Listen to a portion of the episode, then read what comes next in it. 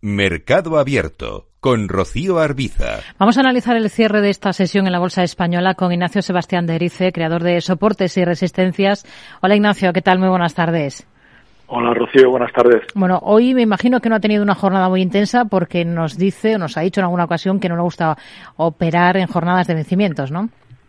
Sí, no, no, personalmente no, pero vamos, pendiente de los clientes, eh, sobre todo que tampoco me gusta, sobre todo intradiar, ¿no? simplemente para defender las posiciones ganadoras, ¿no? Con lo cual hoy ha saltado algunos stop, ¿no?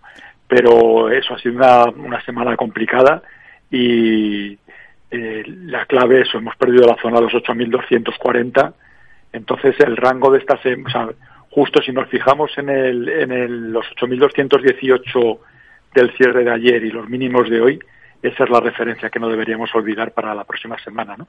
Hay que tener en cuenta que son muchos los gestores y también pequeños inversores que con la jornada de hoy del último vencimiento dan por finalizado el ejercicio y a partir de ahora pues se limitan a ajustar las carteras eh, ajustando plusvalías con minusvalías pensando más en, en la factura de Hacienda del próxima, de la próxima declaración y en el cierre anual ¿no? y organizando el año que viene. ¿no? Entonces ya no creo yo que haya mucho movimiento de aquí hasta final de año, las 10 jornadas que quedan, ¿no?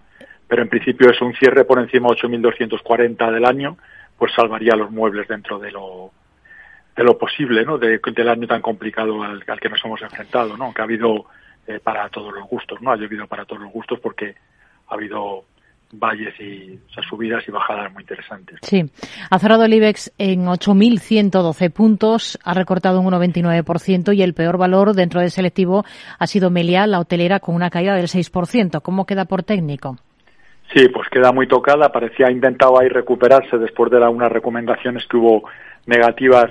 Eh, eh, llegó a estar sobre por encima de 5, que es el límite, y, se ha caído. Entonces, en principio, eh, yo no la tocaría salvo que empezara a recuperar la zona de los 4, 480, 485. Y por abajo ya habría que esperar sobre 440, 445. Sería el rango que debería moverse, pero sí ha quedado muy, muy tocado.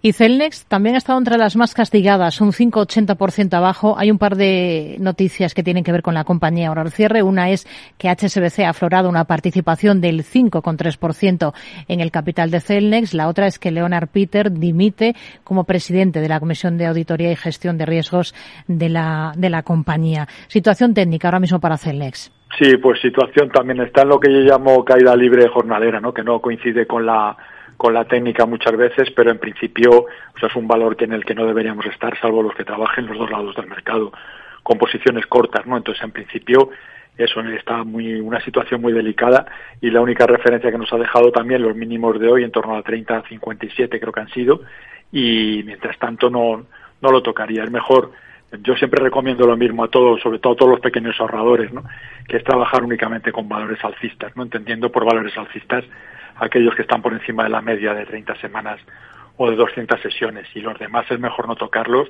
salvo que tengas clarísimo cuál va a ser tu stop de salida y tu y tu beneficio. O sea, los valores laterales bajistas lo mejor es trabajarlos con, con objetivos de beneficios muy modestos y stop de pérdidas muy ajustados, aunque te saquen el mismo día. Hmm.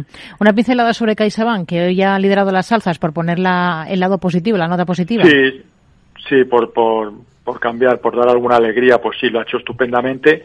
Con, en ese, vamos, no soy neutral porque hemos recogido, teníamos órdenes a 3.54 de recogidas de las últimas entradas y afortunadamente se han hecho por los pelos, ¿no? Entonces, en principio, yo ahora mismo no, no lo tocaría, salvo que vuelva a buscar la zona de los 3.30 a 3.25, que ahí sí volvería a incorporarme. Mientras mm. tanto, no lo tocaría ya los que sigan dentro, pues que no se las dejan ir de 3.45, 3.48 aproximadamente. Ha cerrado justo a esos 3.54 que comenta. Ignacio Sebastián Derice, creador de Soportes y Resistencias. Gracias, buenas tardes. Gracias a ustedes, buen fin de semana para todos.